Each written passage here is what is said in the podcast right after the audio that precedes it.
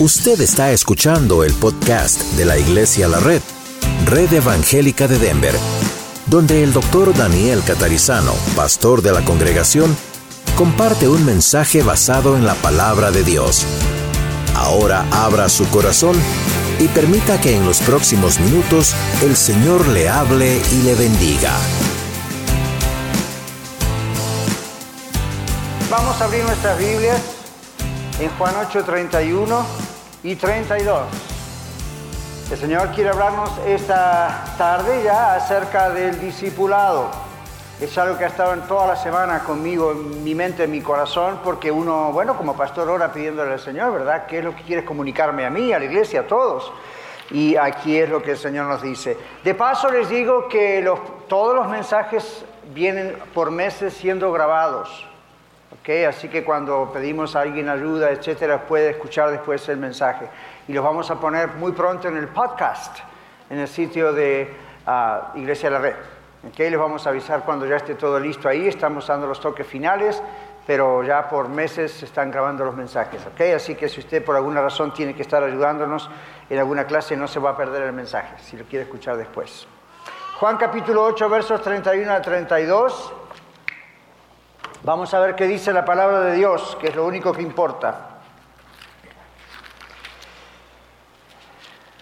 Juan capítulo 8, versículos 31 y 32. Dijo Jesús a los judíos que habían creído en Él, si vosotros permanecéis en mi palabra, seréis verdaderamente mis discípulos y conoceréis la verdad y la verdad os hará libres. Fíjense que Jesús dirige sus palabras a los que habían creído en Él, no a los inconversos, los que no habían creído en Él. Esto es para usted y para mí que hemos creído en Cristo. Él dice otra vez, si ustedes permanecen en mí y en mi palabra, es la idea, seréis verdaderamente mis discípulos. Esa palabra verdaderamente expresa la posibilidad de que uno no sea verdaderamente un discípulo. ¿Okay? You will truly be my disciples when only if you follow me, if you follow my words. That's what he says. Ok. El título cristiano.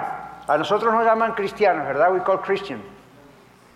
En Antioquía fue la primera vez que el grupo de los discípulos y seguidores de Cristo fue llamado cristianos.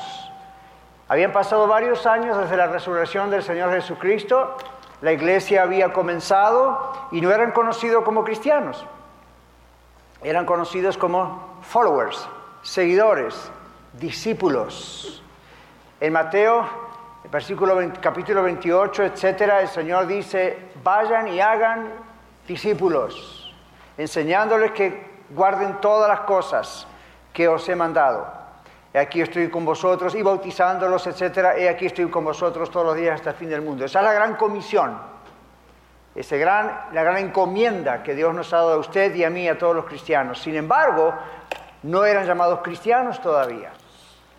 No es un mal título, algunos dicen que quizás fue una especie de despectiva de llamar a estos que siguen a Cristo, pero en realidad es mucho más lejos que eso, es mucho más profundo que eso. La palabra Cristo significa Mesías, enviado. La palabra cristiano significa básicamente uno que sigue a Cristo, por lo tanto es un pequeño enviado. Es una persona apartada por Dios para seguir al Señor, para seguir a Dios.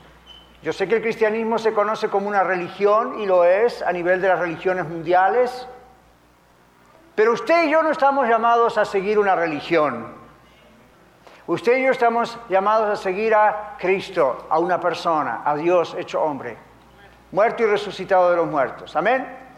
Entonces, hoy vamos a mirar lo que el Señor quiere insistirnos, porque esto es un gran problema en muchos lugares alrededor del mundo. Hay muchos miembros de la religión cristiana, pero son menos los discípulos. Y también otros se hacen llamar discípulos, pero eso no garantiza que sean seguidores de Cristo.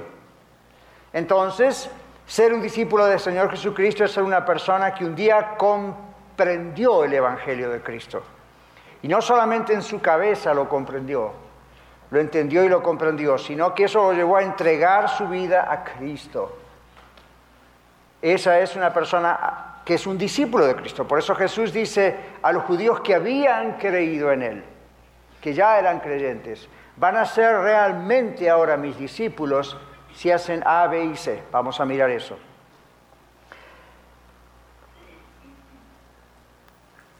Ser un discípulo del Señor es dejar de hacer para comenzar a ser.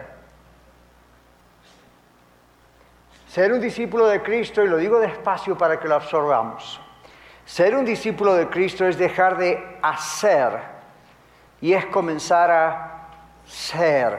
It's not to do, it's to become. ¿Cuál es la idea aquí? Mucha gente alrededor del mundo, en muchas religiones, incluyendo a veces dentro del área del cristianismo, intenta hacer y hacer y hacer. Keep working, keep working, keep working, keep doing and doing and doing. Tratando de ver si de esa manera agradan a Dios. Dios dijo, stop. No hay nada que puedan hacer para agradarme. Lo que tienen que hacer es nacer de nuevo. Volver a nacer ser una nueva criatura. Y solo yo puedo hacer eso, dice el Señor. Lo único que requiero es que ustedes reconozcan su condición como pecadores delante del Señor. Pecador no es simplemente decirle fallé a mi esposa, bebo mucho vino, me drogué, fui acá, tengo esta vida mala. Esas son las cosas que produce una naturaleza adentro que todavía es la vieja naturaleza. Ese es el producto de una vida que aún no ha sido transformada por el Señor. Pero cuando una vida es transformada por el Señor, el fruto de esa vida es lo que uno ve y dice, ok, aquí hay cambios. Evidentemente Dios está en esa vida. El problema que se presenta es la necesidad alrededor del mundo e inclusive en esta ciudad. El problema que se presenta es que muchos han recibido el mensaje, pero pocos han seguido al mensajero, a Cristo. Mucha gente le gusta el Evangelio. Dice, suena bonito, es por gracia, no tengo que hacer ninguna obra, solamente es depositar mi confianza en Cristo y ya está. Es cierto, pero en el momento que uno acepta el mensaje, uno acepta al mensajero. Uno comienza a seguir a Cristo no solamente el mensaje que Él vino a predicar acerca de su muerte y su resurrección para el perdón de nuestros pecados y la reconciliación con Dios, con el Padre, sino que uno acepta seguir a Cristo. Por eso muchas personas han aceptado el Evangelio, pero no han aceptado seguir a Cristo, no han comprendido el Evangelio de Cristo. Y eso tiene sus consecuencias en la manera de vivir de todos nosotros, cuando no hemos comprendido o hemos comprendido el mensaje, pero no hemos comprendido qué significa ser un discípulo de Cristo. Hay consecuencias negativas en nuestra vida diaria, hay cosas que no ocurren, aun cuando oramos y las pedimos. Hay cosas que escuchamos predicar y no vemos que ocurran, y uno dice, ¿por qué? ¿En qué he fallado? Bueno, quizá ha fallado en no seguir a Cristo, en tener el título de discípulo, pero no realmente ser discípulo. El Señor Jesús dijo, van a encontrar libertad cuando, cuando conozcan la verdad. Y conocer la verdad que nos hace libre no es solamente decir, la religión cristiana predica esto, ya lo conozco. No, la idea es, esto es lo que seguir a Cristo significa y ahí voy. Voy a seguir a Cristo. Entonces tiene muchas consecuencias negativas conocer hasta creer a cierto nivel, pero no ser un discípulo del Señor. Una de esas consecuencias es la frustración. Frustration, ¿verdad? Es lo que estamos diciendo. ¿Por qué oro y esta cosa no pasa? ¿Por qué voy a la iglesia, diezmo, ofrendo, soy parte de un liderazgo, soy parte de un equipo, trato de aprender, memorizo las escrituras, como que todo está bien? ¿Qué es lo que pasa? Que hay cosas que doesn't work, no trabaja. ¿Qué pasa? Bueno, Dos cosas básicamente pueden ocurrir. Una, usted es un cristiano, una cristiana de verdad, un verdadero discípulo del Señor y simplemente está pasando por una prueba, que vamos a hablar de eso ahora. O dos, usted ha creído en el mensaje, pero no sigue al mensajero, a Cristo.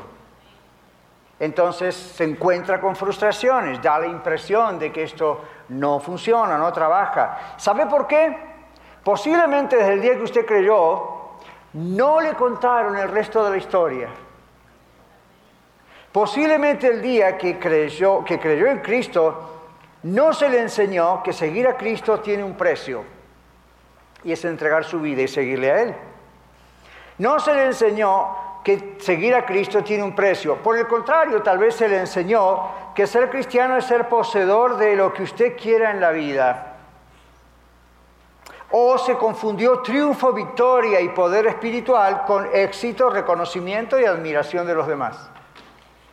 Y ese es el estándar o la medida que se nos enseñó. Cuando eso no ocurre, decimos, oh, something's wrong, ¿qué pasó? ¿No era esto lo que me prometieron? Eso no es verdadero discipulado. La vida cristiana es una vida de triunfo, es una vida de victoria, pero el Señor nunca promete que todo el mundo nos va a aplaudir. El Señor nunca promete que todo el mundo nos va a poner una alfombra roja para que nosotros pasemos porque somos tan especiales. Al contrario, hay una parte donde el Señor Jesús dijo, no piensen que he venido al mundo a traer paz, he venido a traer espada. La nuera contra su suegra, el hijo contra su padre, y uno dice, wow, ¿y yo quiero ser cristiano con esa promesa? No lo malinterprete, esta es la idea. El Señor Jesús fue bien honesto como solamente Él puede ser, es Dios, y él dijo, miren, el hecho de que ustedes se entreguen a mí y me reciban como su Salvador y me sigan como su Señor, va a producir que gente en su familia no esté de acuerdo. Va a producir que a gente que se vaya del ambiente de donde ustedes están, ustedes van a perder posiblemente amigos. Es más, hasta otras personas que dicen creer en mí, lo pongo en palabras del Señor, van a hacerles la contra. Mateo 7:21 dice el Señor, no todo el que me dice Señor, Señor, entrará en el reino de los cielos, sino el que hace la voluntad de mi Padre que está en los cielos. En otras palabras, parafraseándolo, no toda aquella persona que usa el nombre del Señor para orar y hace esto y lo otro, realmente es un cristiano. La medida delante del Señor, el estándar delante del Señor es hacer la voluntad del Padre que está en los cielos. ¿Y qué significa eso? Ser un verdadero discípulo, un verdadero seguidor del Señor. Usted está en esta tarde aquí y el Señor le ha traído aquí para decirle, Él le ama y quiere que usted le siga. Van a haber problemas, como todo el mundo tiene problemas, pero cuando usted sigue al Señor, el Señor está a su lado todos los días hasta el fin del mundo. Van a haber circunstancias diferentes como todas las tenemos, pero la diferencia es que cuando somos discípulos del Señor, el Señor nos da sabiduría, el Señor nos da inteligencia, el Señor abre las puertas y el Señor cierra las puertas. El Señor nos previene de problemas y el Señor nos permite pasar por problemas. No le contaron eso al principio, ¿verdad? Quizás muchos de ustedes al principio fue, hágase cristiano que su matrimonio va a andar mejor y resulta que anda peor. No siempre, pero ocurre. En consejería a veces tenemos esos casos donde algunos me dicen, doctor Catarizano, yo estaba muy bien y estaba mejor en un sentido antes porque ahora mi esposa o mi esposo no quieren creer en Cristo y si antes era la vida imposible, ahora es mucho más imposible. Sepa que seguir a Cristo tiene un precio. Diríamos aquí en buen idioma spanglish, ¿va a cuitear?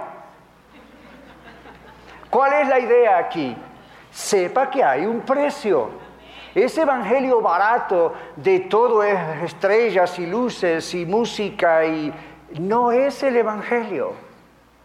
La semana pasada el Señor nos habló de los falsos profetas y falsos maestros, ¿recuerdan? Muchos vendrán en mi nombre, dice el Señor.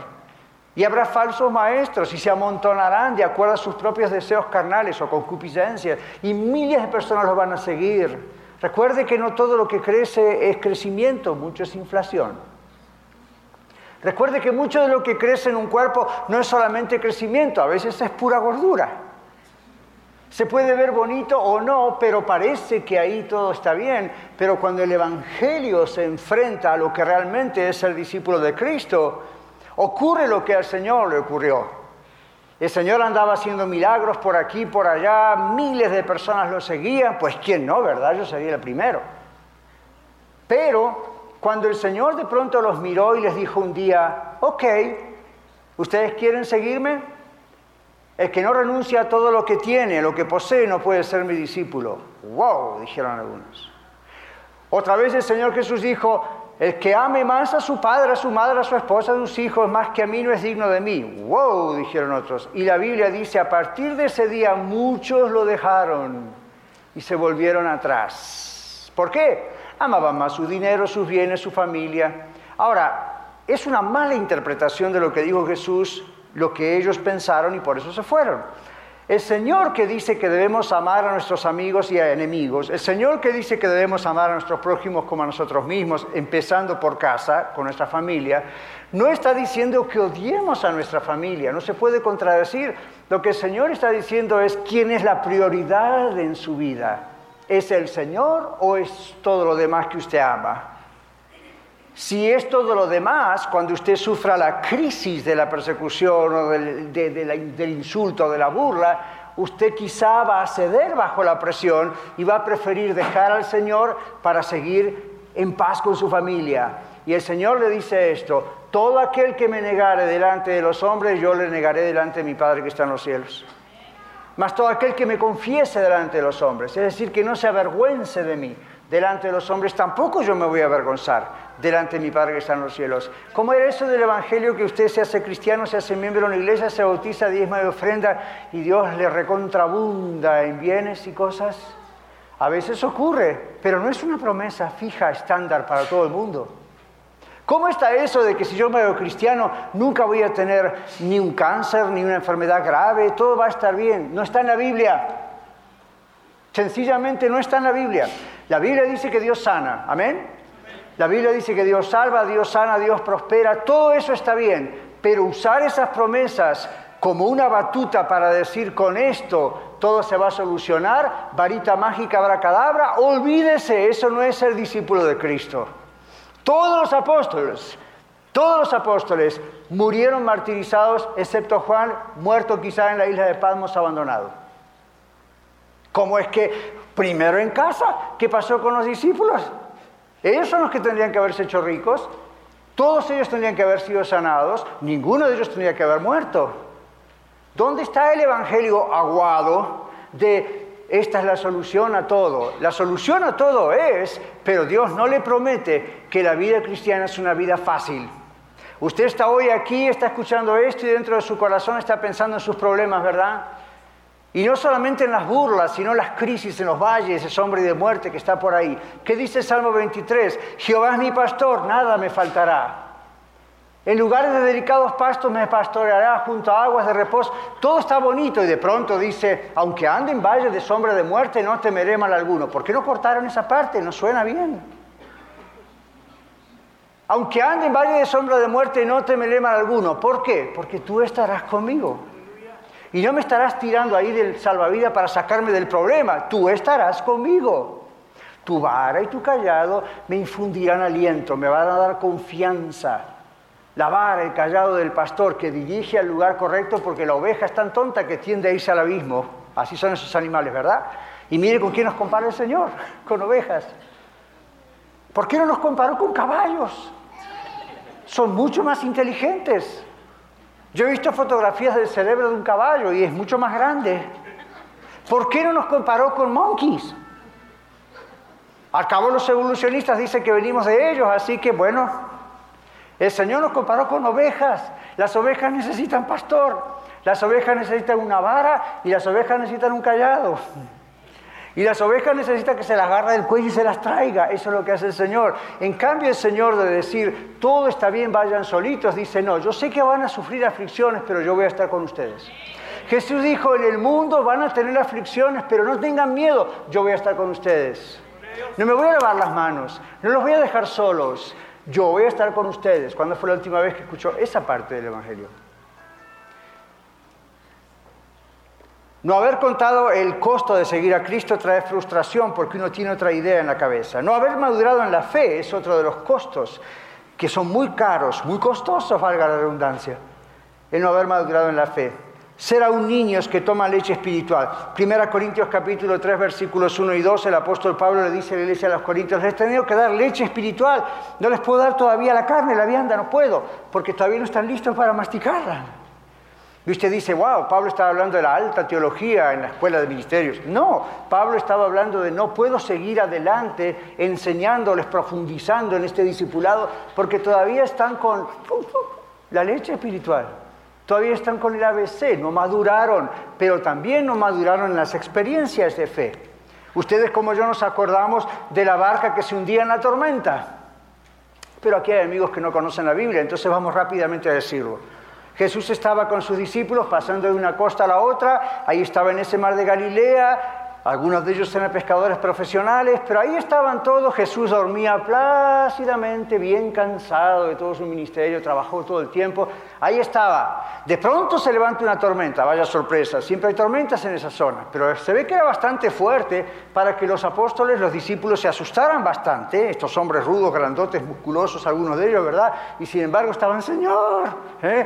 levántate, ¿no te parece? Estamos pereciendo, nos vamos a mover, nos vamos a morir y tú estás ahí Jesús se despierta y le dice, primero paga, paga la tormenta, ¿verdad? Calla, enmudece y la tormenta se acaba. Los discípulos estaban muertos de miedo porque pensaban que se iban a ahogar. Y ahora encima estaban muertos de miedo por lo que Jesús había hecho.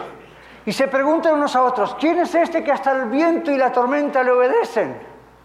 No sabemos cuál de los dos ataques de pánico elegir, el primero o el segundo. Y el Señor que les dice, hombres de poca fe, ¿por qué dudaron? ¿Qué es esto de poca fe? ¿Acaso la fe va en incrementos como la bolsa de comercio? Básicamente lo que Jesús les dice es, gente de fe inmadura, todavía no han madurado al punto de darse cuenta que yo estoy con ustedes, ¿qué importa lo que pase ahí? Entonces, tranquilamente el Señor calma la tormenta y les dice, hombres inmaduros en la fe, hombres de poca fe, ¿por qué dudaron?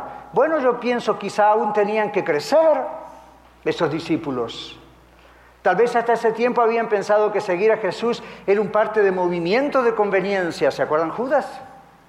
Un movimiento de conveniencia donde el líder tenía poder para multiplicar la comida, tenía poder para hacer milagros, resucitar muertos, tenía poder para echar fuera demonios y tal vez tenía poder para echar afuera al gobierno romano que los estaba oprimiendo. Y por supuesto los iba a poner a ellos en lugares de poder. ¿Qué tal? ¿Se acuerdan la pelea de dos, dos de los discípulos? Peleando entre ellos, hombres grandes, debería dar la vergüenza, pero así somos nosotros, ¿verdad? Peleando uno con el otro.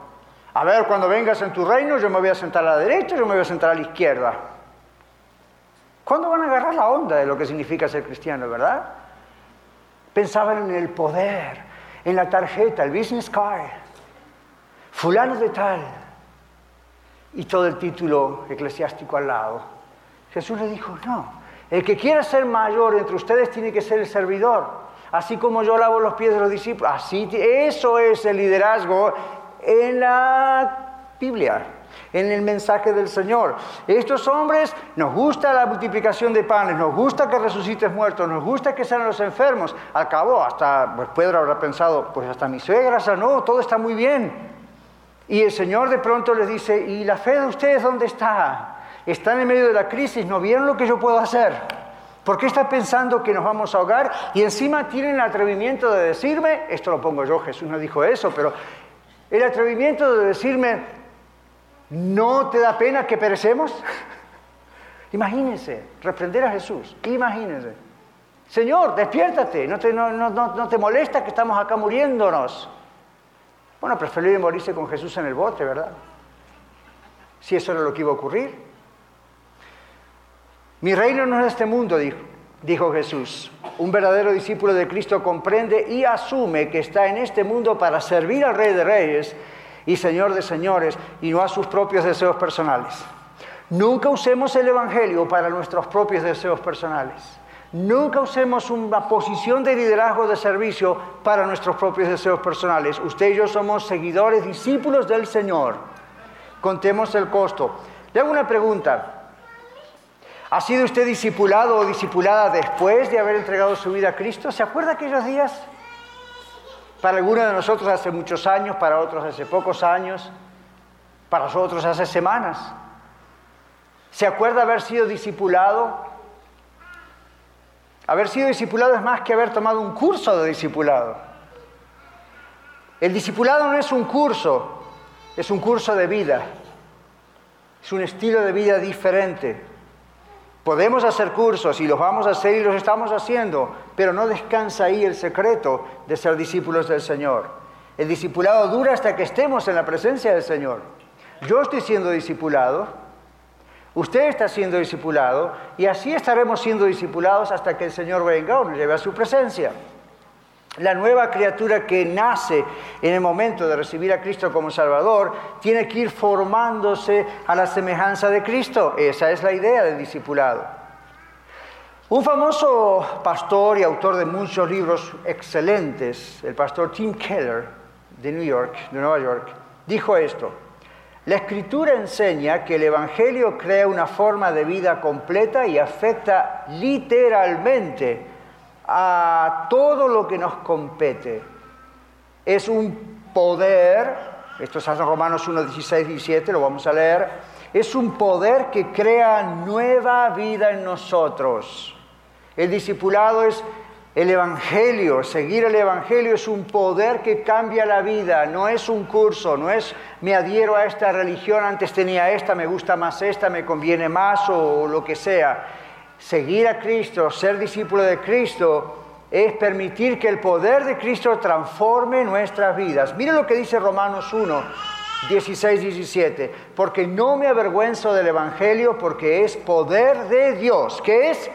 Poder de Dios. Fíjense, el Evangelio no es una religión, el Evangelio no es una filosofía, el Evangelio no es una idea. El Evangelio es poder, es the power of God. Poder de Dios. ¿Para qué? Para salvación. ¿A quién? A todo aquel que cree.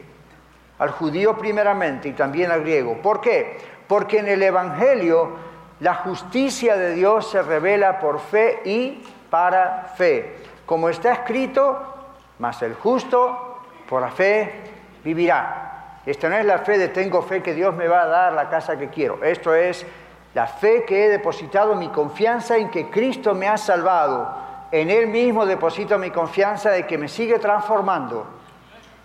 Colosenses 1, 5 y 6 dice, habiendo oído de vuestra fe en Cristo Jesús y del amor que tenéis a todos los santos, a causa de la esperanza que os ha sido guardada en los cielos, de la cual ya habéis oído por la palabra verdadera del Evangelio, que ha llegado hasta vosotros así como a todo el mundo, y lleva fruto, y también en vosotros crece, desde el día que oísteis y conocisteis la gracia de Dios en verdad. El Evangelio es algo que produce fruto y es algo que crece y crece y crece y crece dentro suyo y dentro mío.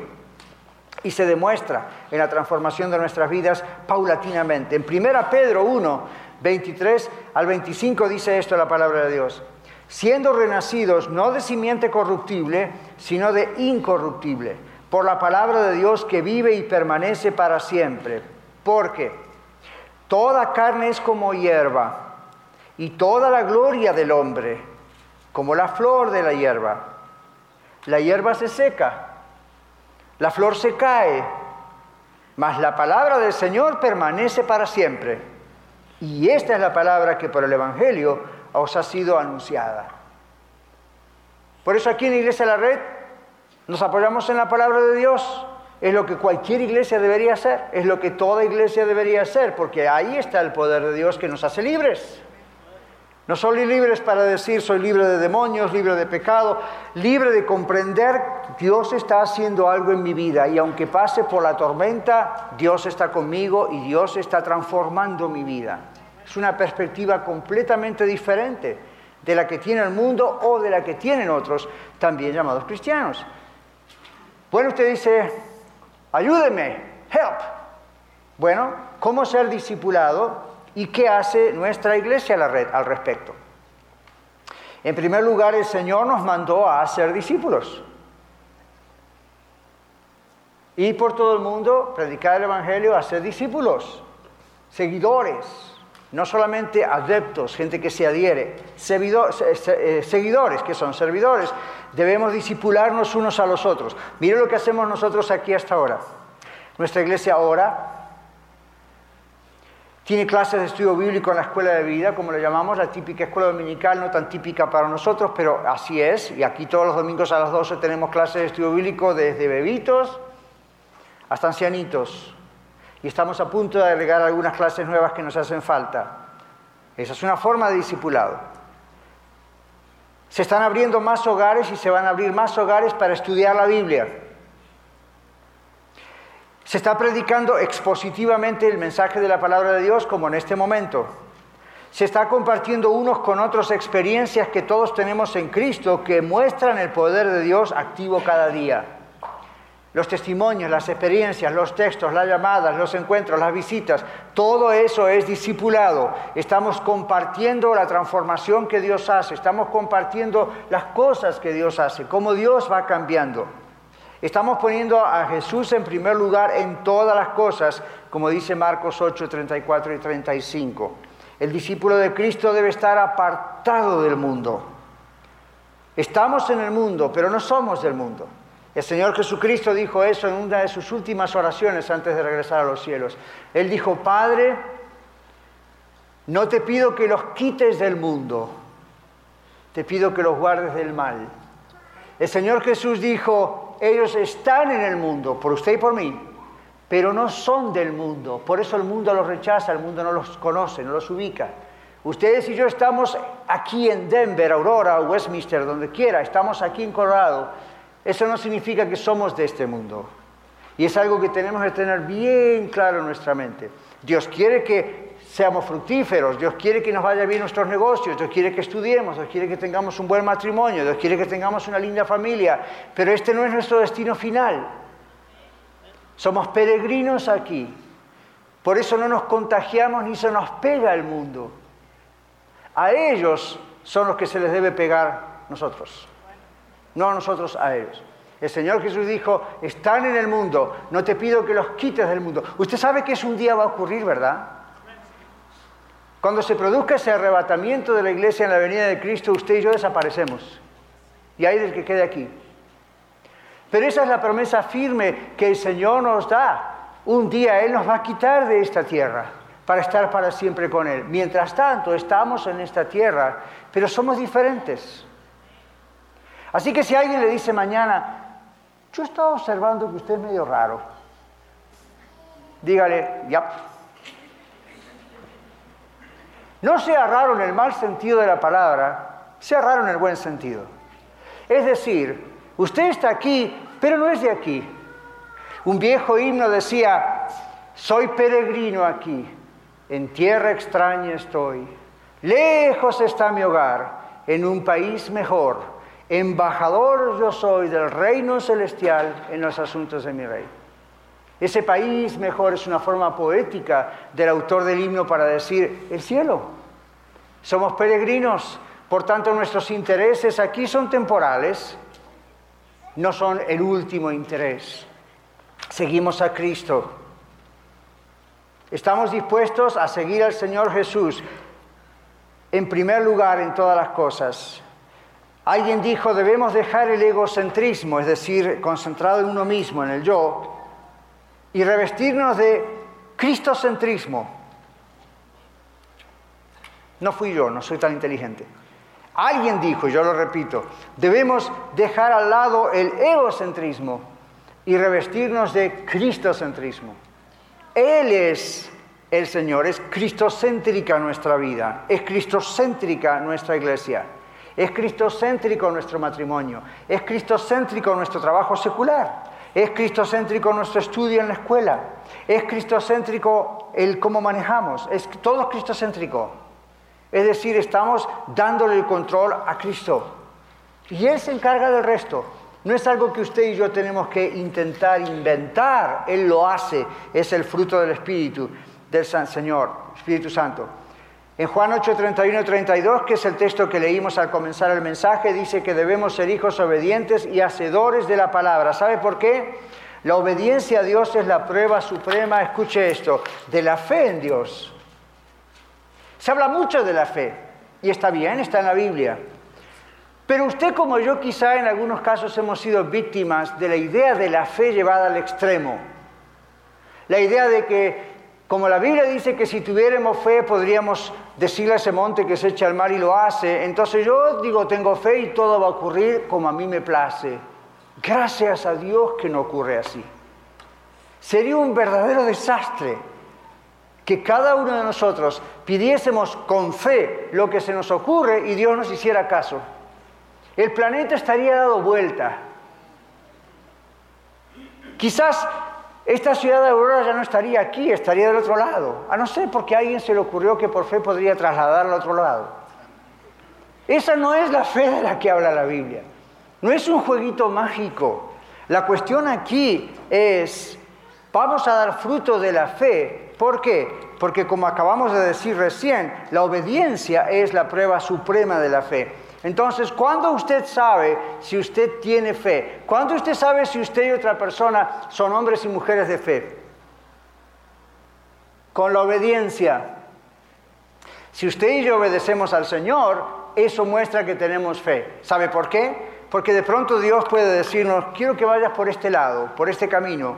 Y usted dice, Señor, no me conviene, no me gusta, no es lo placentero, no es lo que yo esperaba, pero en obediencia a ti voy a ir por este camino. La idea es, por mi obediencia muestro que tengo total confianza en ti. Cosas no comprendo, en este momento no lo veo claro, pero tú me lo estás diciendo, yo voy por ahí. Eso es ser discípulo, estar dispuesta o dispuesto a ir a cualquier lugar hacer lo que el Señor quiera, en vez de aferrarnos a lo que nosotros creemos que es mejor. También amar a otros discípulos, dice Juan 13, 34, 35, es la medida de que realmente somos discípulos del Señor. También, como dice Mateo 28, el hacer discípulos, el hablar a otras personas de Cristo, muestra también que somos discípulos del Señor. Así que en conclusión, si usted nos visita hoy o ha estado asistiendo regularmente, ya Iglesia La Red y está orando y pensando, ok, señores, esta mi familia, no. Pero si usted nos visita y todavía nunca ha entregado su vida al Señor Jesucristo, yo le invito a que lo haga en este momento. Ahí mismo donde usted está puede orar y si usted lo hace con sinceridad, Dios no necesita un rito, Dios no necesita una ceremonia especial, Dios no necesita que yo vaya y le toque, lo puedo hacer, pero Dios no necesita eso. Dios necesita su sinceridad. Dios necesita que usted comprenda su situación como yo comprendí la mía y muchos aquí han comprendido la suya también algún día. ¿Cuál es la situación? Todo ser humano es pecador. No hay justo ni un uno, dice la Biblia. Por cuanto todos pecaron, están destituidos de la gloria de Dios. Cuando uno reconoce eso e inmediatamente pide ayuda, help al Señor, la ayuda del Señor es, yo envié a mi Hijo Jesucristo a morir en la cruz para cargar con todos tus pecados, con el castigo de tu reconciliación, tu paz con Dios, dice el Señor. Cuando uno dice, deposito mi confianza, creo que Cristo murió en la cruz, creo que al tercer día resucitó venciendo la muerte, creo que me va a salvar y vendrá por mí, en ese momento el Señor le salva. Pero ahí solamente comienza la cosa. Es como la semilla que fecunda en el vientre de una madre. Ahí solamente se dice aquí comenzó esa vida. Ya es una vida, ya es del Señor, pero es solo el comienzo. Si usted nunca siquiera tiene ese comienzo, Dios quiere que hoy comience esa nueva vida con Él. Simplemente ore al Señor. Y si no sabe cómo hacerlo, necesita que le acompañemos. Después de la reunión, busque algunas personas de oración y ellos van a ayudarle a hacerlo también. En segundo lugar, si usted ya es salvo, usted ya es salvo, ya ha hecho esa decisión, recuerda muy bien esa experiencia, tal vez hoy usted comprenda aquí que nunca ha sido discipulado. Yo le he preguntado a muchos de ustedes y a muchos más fuera de ustedes aquí, ¿alguna vez usted fue discipulado, discipulada, alguien le ayudó? Me dijeron, no. Fui a una iglesia, me dijeron, comprendí, había bautismo, me bautizaron y ni idea tengo de lo que hice. Hace poco bautizamos a varias personas, un par de ellas nos dijeron eso. Aquel bautismo ni, ni, supe para qué lo hice. Me dijeron que había que hacerlo y lo hice. Ahora lo comprendí, ahora sí tiene valor. Pero no se trata tanto del asunto del bautismo tampoco, se trata de que realmente usted creyó, sabe lo que usted cree. Si hoy usted fuera a la corte de un juez y el juez le preguntase, así que usted es cristiano, ya, ¿qué significa eso? ¿Usted sabe lo que le diría? Pero vamos a algo más profundo. Si de pronto usted muriese y fuese delante de la presencia del Señor y Dios le dijese, a ver, ¿por qué tengo que dejarte entrar en mi presencia, en lo que llamamos el cielo? ¿Qué le diría a usted? Yo era miembro de la iglesia la red. Good. Yo diezmaba, ofrendaba. Good, thank you. Mis padres eran cristianos. Ay, no. Traté de ser un buen esposo. Hmm, ok. Traté de ser una buena esposa. Una buena mamá. Sí, sí, lo vi, gracias. ¿Usted cree que alguna de esas cosas le va a salvar? No. Usted ya sabe cuál es la respuesta. La única respuesta es, yo tengo a Cristo en mi corazón. Un día yo confesé mis pecados, le entregué a Cristo mi vida, fui salva, fui salvo y el Espíritu Santo daba testimonio a mi espíritu que yo era una hija, un hijo de Dios. Y el Señor va a decir, I know. Sobre poco has sido fiel, sobre mucho te pondré, entra en el gozo de tu Señor.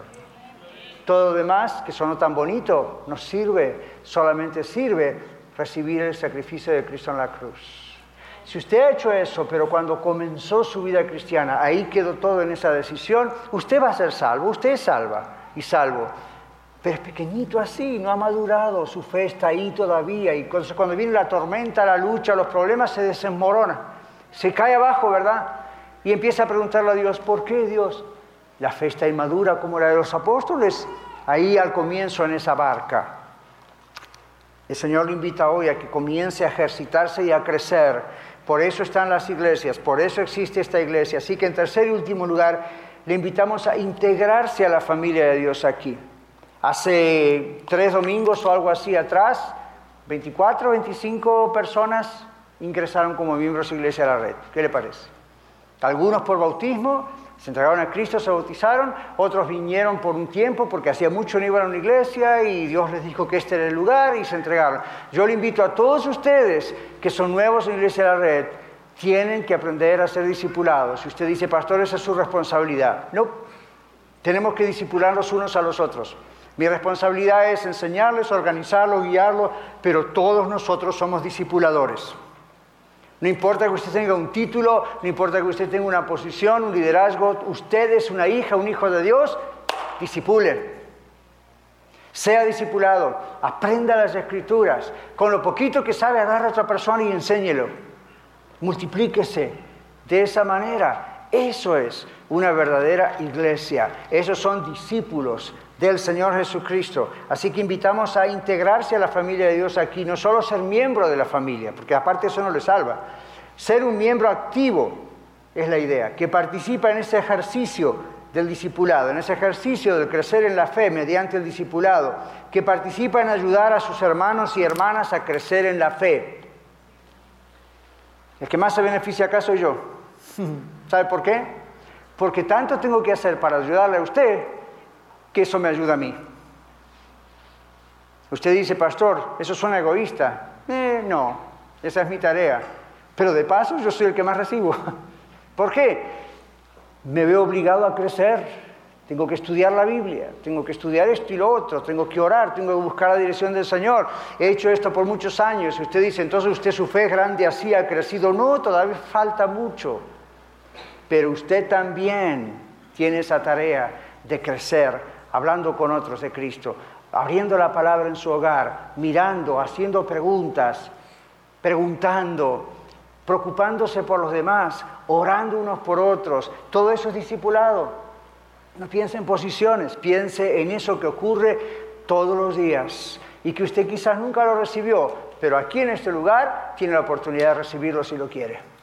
Nadie le va a obligar, pero si usted lo quiere, sepa que Dios envió a este lugar para ser discipulado para ser discipulada, para crecer fuerte en el Señor. Cuando vienen las tormentas de la vida, usted no está solo. Tiene al Señor, tiene la palabra del Señor y mire a su alrededor todos los que tienen, más todos los que vendrán. Señor, te damos gracias en esta tarde porque tú nos has llamado a ser seguidores, discípulos, no solo creyentes.